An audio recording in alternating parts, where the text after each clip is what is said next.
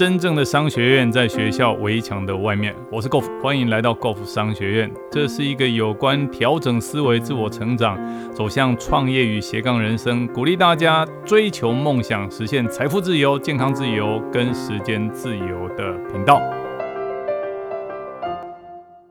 今天我们要进行的读书会，要读的是这本书《有钱人想的跟你不一样》啊。现在要进行的章节呢，是我们的致富法则二十。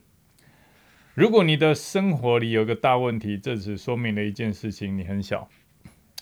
其实问题都一直在发生，问题不可能有不存在的一天。人只要继续活着啊，每天早上醒来就是一连串的问题，不管是工作上的问题、柴米油盐酱醋茶、食衣住行娱乐、悲欢离合、喜怒哀乐，所有的问题都会发生。但是，一旦我们觉得这个问题太大的时候，作者告诉我们，真正的关键里面，真正的关键就在于我们自己太小。那这个章节他讲的非常非常的有意思，好，就如同之前我有提到说，假设你现在是一个月收入十万的人，一个人问你说，如果要月收入一百万的话，你会觉得哇，天哪，我只有收入十万，他问我要如何月收入一百万，我当然觉得这是个大问题。可是如果你现在的月收入是两百万，有人问你月收入如何达到一百万的时候，你会觉得哦，就是怎么做怎么做就可以了。同样是月收入一百万哦。那为什么一开始你觉得是问题，现在觉得不是问题？那是因为当你超越了哦这个问题的时候，你比这个问题要更大的时候，人家问的这个问题或者你所面临问题，它就是小问题了。这个就是今天这个要跟大家分享的重点。如果你的生活里面有个大问题，这只说明了一件事情：你很小。这个章节呢，作者讲了几个重点。他说，第一个你要做决定，决定要开始让自己越变越大。那你的责任越大，能力就越大，能力就越大，你的事业成就就越高。那如何让自己变大？首先你要自己去自我成长。让自己的身心灵同时能够成长。那第二件事情不是只有自己成长而已哦，而且你要学会如何守住财富。那守住财富一个真正重要的关键点在于我们自己本身这个容器到底有多大。当我们本身的容器只够装那一百万的时候，我们赚了超过一百零一万，那一万就会满出来，就会不见。可是如果我们容容器呢是一个一千万的容器，好，那个作者有提到，宇宙是一个真空的状态。当我们自己是一个一千万容器，只赚到一百万的时候，咻就会。自然而然的去吸收另外的九百万到我们容器里面来，所以第三件事情就是要让自己的容器变大。第四件事情呢，作者鼓励我们专注在解决问题上面，而不是专注在看这个问题本身。当我们一直专注在看这个问题本身，就代表我们被问题所占据了。可是我们在想的是如何解决这个问题的方法的时候，这个问题自然而然就能够迎刃而解。哦，所以勇敢的设定目标，让自己变大。有远大的梦想是这个章节要告诉我们的内容。好，我再讲一次：如果你的生活目前遇到一个大问题，这只说明了一件事情，就是你很小。现在我把里面非常经典的几句话跟大家讲。他说：“嗯，我们要决定从此时此刻开始，第一个要先做决定。哦，你要变成一个更大的人，不要让任何问题或者阻碍把你的幸福或成功推远。那我们所能处理的问题越大。”所能够掌握的事业成就也就越大，所能够担当的责任也越大，你所能够带领的员工、组织规模、面对的客户也就能越来越多，你所能处理的钱当然就越来越多，最后你所能掌握的财富也一定越来越多。第二件事情，我们的财富的成长幅度，啊，只会被我们自己成长的幅度所限制住。好，这是一个很有名的哲学大师 Jim 讲的，他说：“The only limitation is our imagination。”人生唯一的限制就是我们的想象力。你的目标是让自己成长到某一个层次，足以克服为了创造财富跟维持富有而遇到的所有的问题或障碍。意思就是说，如果问题是这么大，我们就要想办法让我们自己的心智、身心灵成长到这么大。所以，成长这么大的时候，面临的问题就是小问题了。好，好，那他曾经提到说，他说他曾经。赚到钱，他说这个重点是要讲到守住财富是另外一件事哦。好，这是讲到第三件事情。他说他曾经赚到一百万美金，但是又失去一百万美金的速度，跟他赚到的速度一模一样。当时他就吓了一跳。后来他才晓得问题出在哪里，就是他那时候的工具箱不够大，也不够强，不足以守住他已经取得的财富。什么叫工具箱？就是那内心的那个思维。他觉得他的人生大概九十九万就够了，所以当他赚到一百万的时候，哇，这一百万马上就不见了。哦，所以他建议大家，他说：“哈，我们要把自己想象成是一个财富的容器，我们自己就是个财富的容器。如果我们的财富容器很小，那钱很多会发生什么事？这多出来的钱就会满出来，哦，那撒的满地都是。那我们说，拥拥有的钱财不可能大于我们的容器，所以我们必须要让我们自己成为更大的容器，才能够不是只有容纳更多的财富，同时也会吸收。哦，他讲的很有意思哦。他说：“哈，宇宙是一个真空的状态。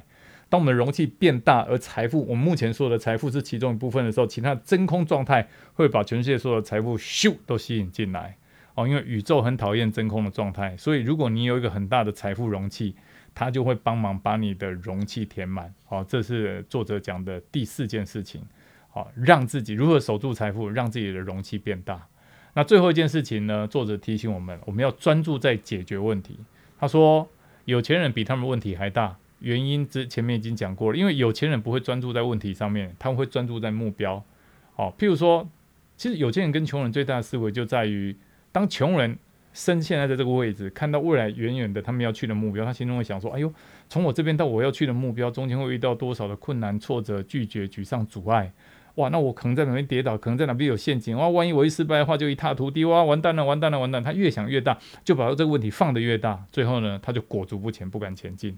但是有钱人的思维是从我现在到我要去的那目标中间有多少路径可以走，他仔细评估一下这条路径对我来讲是最好的。他不会等到一个完善圆满的计划才开始走，他会边走挑一条目前看起来是最适合他的路，他会边走边调整边修正，这就是有钱人的思维。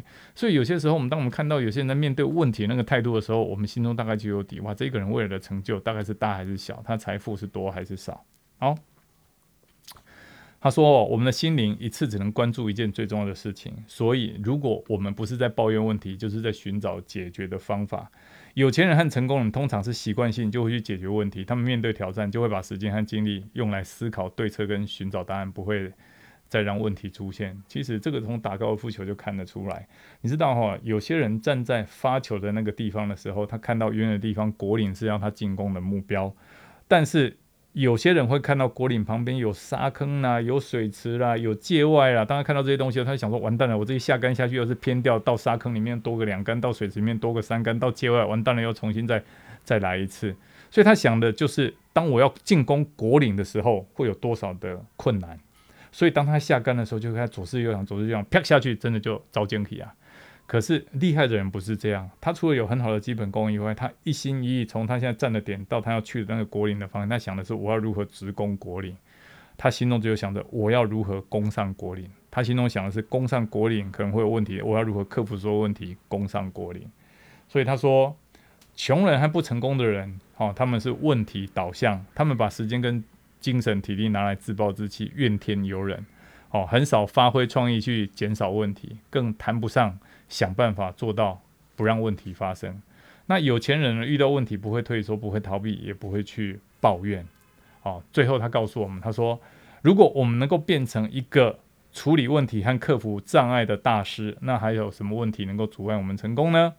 哦，没有，没有任何东西可以阻碍我们，我们就所向无敌。如果我们变成所向无敌呢？那我们在人生里面可以拥有哪些选择？我们可以拥有全部的选择，因为我们所向无敌，所以一切天地之间所有的资源都为我们所用。你只需要做出选择，它就是你的。这样的自由真的很棒。所以，如果真的想要获得完全自由的人生，你要成为一个比问题大的人，你要成为一个心中的想要比恐惧还要来得大的人。好，最后呢，我们提出宣言，来把手放在我们心上，说我比任何问题都大哦，我可以解决任何的问题。来，这个是有钱人的脑袋。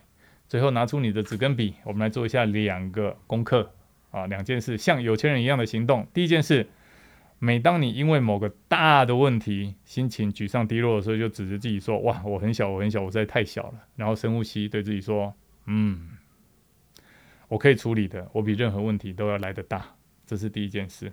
遇到任何大问题的时候，想办法把自己变得比问题还大。那第二件事情，写下你在生命中遭遇的一个问题，然后写下十个你可以采取的行动。现在可能遭遇某一个你真的困住的问题，那你写下十个如何去解决它的行动方案，他们能够解决或者至少改善这个状况。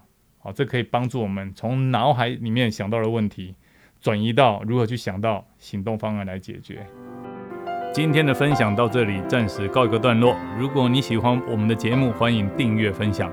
如果你对于我们的内容有任何的问题，欢迎留言，我们一起讨论，共同成长。